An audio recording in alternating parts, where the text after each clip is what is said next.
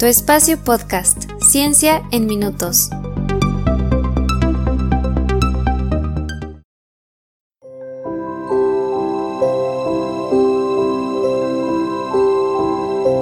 Hola de nuevo, bienvenidos y bienvenidas a Tu espacio para la curiosidad con esta nueva edición de las preguntas de la comunidad, donde es tu propia voz la que nos ofrece el tema del que hablaremos. Recuerden que pueden hacerme llegar sus dudas a través de nuestro Instagram, arroba espacio-ciencia o en Twitter, arroba tu espacio-pod. Ahora, escuchemos atentamente la pregunta de este mes. Hola Andrés, mi nombre es Mari y me gustaría saber cómo se forma la leche materna. Hola Mari, gracias por tu pregunta. Para responderla, me da muchísimo gusto anunciar que en este episodio nos acompaña Juan Pablo Morales, un buen amigo que ahora se prepara para ser médico y que comparte mi gusto por aprender y luego compartir lo aprendido con otras personas. Pueden encontrar sus cápsulas sobre temas de medicina y el cuerpo humano en Instagram TV, en arroba cápsulas-jp. Así que sin más por ahora, cedo los micrófonos. Adelante, Pablito.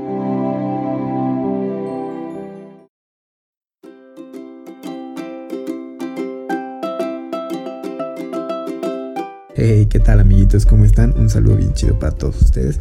Primero que nada, muchísimas gracias Andrés por invitarme a hablar a tu espacio. Y yo creo que la labor que estás haciendo tú, como la labor que hacemos muchos de nosotros al, al que estos espacios informativos y de difusión son completamente necesarios, ya que me parece bastante triste que en pleno 2020 la gente siga formando este, este hábito de recelo informativo en el que todo lo que aprendes a lo largo de tu vida y adquieres a lo largo de tu vida es únicamente para ti y en beneficio de ti mismo. Entonces eso me parece muy triste. Así que bueno, muchísimas felicidades Andrés por tu espacio. Y bueno, sin más, yo creo que no es necesario que me tenga que presentar, ya lo has dicho todo tú.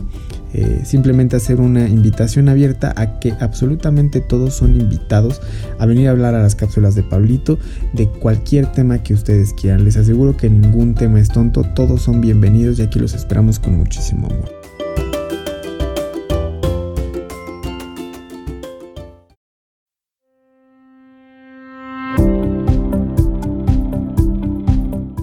Primero que nada mencionar que este es un tema bastante, bastante complejo, sin dejar atrás claramente que, que, es un tema que se encuentra rodeado de muchísimos factores que se involucran directamente, como lo es el biológico, como lo es el social y como lo es el cultural.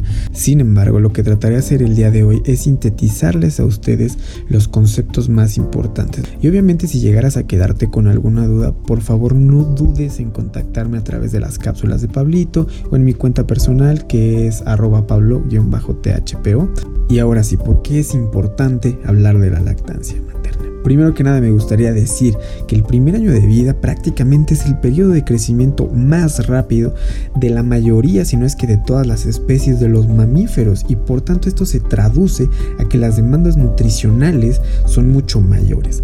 Afortunadamente la leche materna sigue siendo por excelencia el mejor alimento pues para cubrir estas necesidades y aunque en la actualidad existen suplementos y sustitutos alimenticios que intentan cumplir la función de la leche materna, claramente esta no es la misma. Entonces la leche materna por excelencia es el alimento ideal para cubrir las necesidades nutricionales de nuestros bebochos. Y claro, sin dejar atrás un hecho que en lo personal a mí me parece fascinante y que es el establecimiento de este vínculo entre la madre y el hijo. Entonces, bueno, aquí nos estamos diciendo prácticamente algo mucho más grande que lo biológico y que es un vínculo afectivo que probablemente nunca más en la vida se va a volver a romper. Entonces esto me parece algo fascinante. Asimismo, está demostrado que la lactancia materna reduce el riesgo de algo que conocemos como el síndrome de muerte súbita del lactante y de la muerte durante prácticamente el primer año de vida. Entonces yo creo que aquí estamos viendo uno de los beneficios más importantes, que es la reducción de la mortalidad en nuestros bebochos. También ayuda a disminuir el riesgo de padecer enfermedades. Enfermedades como cuáles? Bueno, como enfermedades gastrointestinales, enfermedades respiratorias, urinarias. Y en caso de que éstas se llegaran a presentar, pues precisamente el beneficio de, de la lactancia materna es que éstas sean menos graves.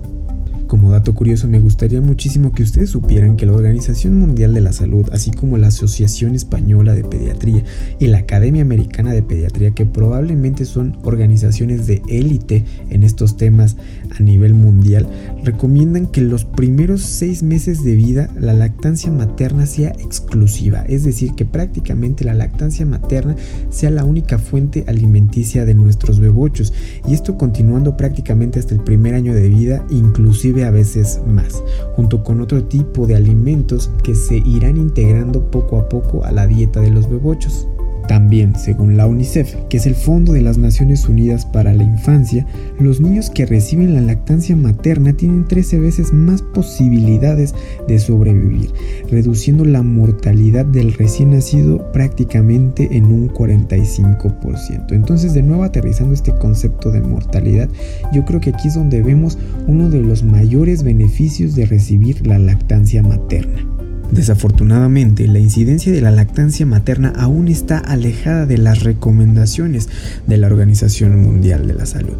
Eh, para darnos un pequeño ejemplo, en 1999 eh, la Asociación Española de Pediatría, específicamente el Comité de Lactancia Materna, realizó un estudio en el que solo el 84% da inicio a la lactancia materna y a los tres meses esto se reducía un 55%, mientras que una vez llegados los seis meses solo un 25% mantenía la lactancia materna. Entonces aquí es donde podemos ver cómo va reduciendo drásticamente el porcentaje de mamás que siguen la lactancia durante los primeros seis meses de vida de los bebochos. Y en México las cosas no eran muy distintas en aquella época. De acuerdo a la segunda encuesta nacional de nutrición realizada en 1999, solo un 92.3% de los lactantes dieron inicio a la lactancia materna, mientras que en los próximos seis meses se notaba una reducción brutal de hasta el 70%, llegando a ser el 20.3% los bebochos que continuaban con la lactancia materna. Y si nos ponemos a pensar un poquito y recordamos el inicio, la Organización Mundial de la Salud, así como la Asociación Española de Pediatría y la Academia Americana de Pediatría, recomendaban por lo menos los seis primeros meses de lactancia materna exclusivamente. Y entonces es aquí, como dicen en mi pueblo, donde el puerco torció el rabo. ¿Y por qué? Porque estamos viendo que de primera instancia un gran porcentaje inicia la lactancia materna. Sin embargo, durante los próximos seis meses hay una reducción brutal esta. ¿Y cuál es el problema? Pues bien, yo creo que el problema es la ignorancia que se está formando en los médicos, en los que nos estamos formando como futuros médicos y en los que ya son médicos formados. ¿Por qué? Porque no tenemos las habilidades ni los conocimientos adecuados para hacer promoción en salud en cuestión de lactancia materna. Debemos saberle brindar la mejor información a la paciente, debemos saberle transmitir confianza, saber que puede confiar en nosotros si es que algo va saliendo mal con este proceso. Porque desafortunadamente hay circunstancias en las que las madres no podrán lactar a sus bebochos y esto debe ser completamente aceptable y es aquí donde nosotros debemos saber actuar ante estas situaciones. Entonces creo que esto es de los puntos más importantes de, del, tener que hacer hincapié en que los, los profesionales de la salud nos nutramos en estos temas. Y bien, una vez que ya meditó este desbraye con ustedes, ahora sí es momento de hablar del tema por el cual fui invitado a este espacio y que es la lactogénesis. Y la lactogénesis la vamos a definir como ese proceso de síntesis y secreción de la leche materna por parte de las células epiteliales de los alvéolos mamarios. O se hace, en palabras simples, cómo se forma la leche materna. Y para entender este proceso he decidido dividírselos en tres fases. La fase número uno será el comienzo del embarazo y en este los estrógenos y la progesterona son hormonas secretadas por la placenta y tendrán un papel muy importante ya que son esenciales para el desarrollo físico de las mamas durante el embarazo. Estas a su vez tienen el efecto inhibitorio de la secreción de la leche. Entonces prácticamente lo que estamos haciendo en esta fase es preparar al cuerpo fisiológicamente para que tenga las condiciones necesarias para que se pueda llevar a cabo la síntesis y la secreción de la leche. Y es aquí donde el protagonismo se lo lleva una hormona llamada prolactina. La prolactina es la encargada de la estimulación para la secreción de la leche y su concentración en sangre se eleva constantemente desde la quinta semana del embarazo prácticamente hasta el nacimiento del bebocho. Al mismo tiempo, la placenta estará secretando grandes cantidades de somatomamotropina coriónica humana. Y ya sé que me dirás que esto suena como un trabalenguas, pero es muy importante porque esta coadyuva la acción de la prolactina. Es decir, imagínate que son dos mejores amigos que cuando se encuentran y están juntos todo sale mucho mejor, ya que estas dos juntas poseen una pequeñísima actividad lactogénica y es por esta razón a pesar de los efectos inhibidores de los estrógenos y la progesterona, que fueron las hormonas que te mencioné al inicio, la glándula mamaria secreta un compuesto, el cual llamaremos calostro, y esto sucede entre la décima y doceava semana antes del parto. La fase número 2 será el comienzo de la secreción láctea y esto ocurre inmediatamente después del parto y esto gracias al descenso brusco de los estrógenos y la progesterona, que dijimos que tenían efecto inhibitorio en la secreción de la leche. Entonces una vez que estos descienden de manera brusca, empieza prácticamente la secreción láctea. Esto acompañado del aumento en los niveles de prolactina que finalmente asumirán el papel estimulador de producción de leche. Y es así como las mamas entonces comienzan a secretar grandes cantidades de leche en lugar del calostro, aproximadamente de 30 a 150 mililitros por día hasta alcanzar finalmente 300 mililitros aproximadamente entre el quinto y sexto día posparto. Esta secreción láctea requerirá del estímulo de otras muchas hormonas que tenemos en el cuerpo, como la del crecimiento, el cortisol, la hormona paratiroidea, la insulina, que son necesarias porque estas nos van a proporcionar los sustratos para la formación de la leche. Es decir, estas hormonas son importantes porque haz de cuenta que cada una pone su granito de arena para que se pueda formar la leche. Finalmente tendremos la fase 3 que es la galactopoiesis y la galactopoiesis es el establecimiento y mantenimiento de la secreción láctea. Y este mecanismo es muy bonito y muy curioso porque inicia precisamente con el reflejo de succión por parte del bebé. Esto al estimular los receptores sensitivos que hay en el pezón. Es decir, una vez que el bebé empieza a mamar, en el pezón se encuentran unas fibras nerviosas que reaccionarán al estímulo de succión. Estas fibras mandarán un mensaje a la médula espinal, que a su vez esta médula espinal volverá a mandar otro mensaje al mesencéfalo y finalmente el mesencéfalo mandará otro mensaje al hipotálamo donde finalmente se desencadenará la secreción de prolactina por parte de la hipófisis anterior y de oxitocina por parte de la hipófisis posterior. Entonces, con esto hemos aprendido que la hipófisis tiene dos porciones, una porción anterior que se encargará de la secreción de la prolactina y que a su vez este estimulará la síntesis y producción de la leche materna.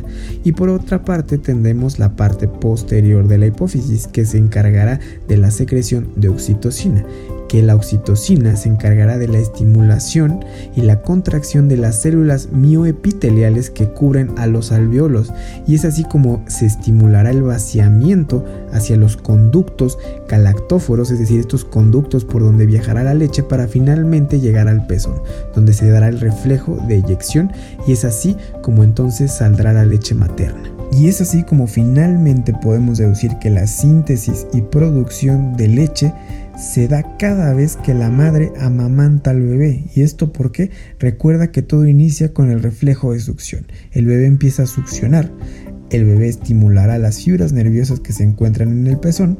Estas fibras mandarán mensajes a la médula espinal, luego al mesencéfalo y finalmente al hipotálamo, donde en el hipotálamo se estimulará la hipófisis. Recuerda que la hipófisis tiene una porción anterior que secretará la prolactina y una porción posterior que secretará la oxitocina. Y la prolactina se encarga de la síntesis y producción de la leche y la oxitocina prácticamente se encarga de que esta leche pueda salir. Entonces, bueno, con esto finalizamos esta explicación. Espero que hayas entendido muy bien el proceso de cómo se forma la leche materna y recuerda que si te quedó alguna duda, con mucho gusto puedes contactarme en las cápsulas de Pablito y ahí haremos todo lo posible por resolverte la duda. De nuevo, muchísimas gracias Andrés por haberme hecho la invitación para venir a platicar aquí con ustedes. Yo me la he pasado fantástico y espero que todos ustedes también se la hayan pasado fantástico con este tema que con muchísimo amor les he venido a dar. Eh, recuerden que más que futuro médico, soy su amigo y estoy aquí para ayudarles en cualquier cosa que ustedes necesiten. Finalmente me gustaría hacer una invitación a que todas las mujeres que estén escuchando este podcast o que vayan a escuchar este podcast nos platiquen desde su propia voz cómo es que viven la lactancia materna. Es decir, sus médicos o médicas las han orientado adecuadamente sobre la importancia que tiene esto han recibido la información adecuadamente, creen que pudo haber sido mejor, creen que fue insuficiente. Me gustaría saber mucho todos estos aspectos. ¿Por qué? Para poder crear así entonces un, grupo de diálogo en el que podamos platicar todas estas situaciones y ver cómo podríamos mejorar en cuestión salud todos estos ámbitos. Espero todos sus comentarios, espero sus sugerencias, inclusive si tuvieran alguna en las cápsulas de Pablito, estamos como arroba cápsulas-jp. Entonces, con muchísimo amor, espero que se la pasen muy bien estas fiestas. Eh, recuerden quedarse en casa, no salgan si no es necesario, cuídense mucho y pues nos vemos hasta la próxima.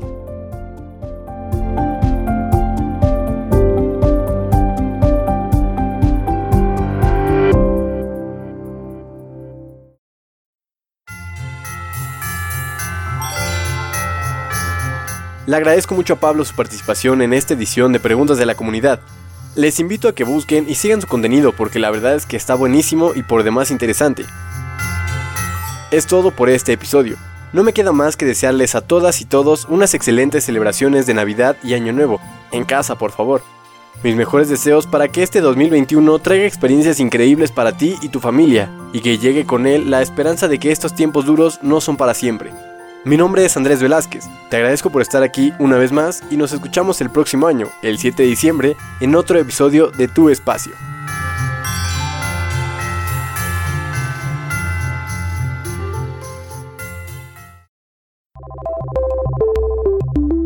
Muchas gracias por escuchar. Si estás disfrutando del podcast, compártelo y síguenos para que no te pierdas el próximo episodio. Puedes compartir tus preguntas y comentarios en arroba tu espacio-pod en Twitter y arroba espacio-ciencia en Instagram.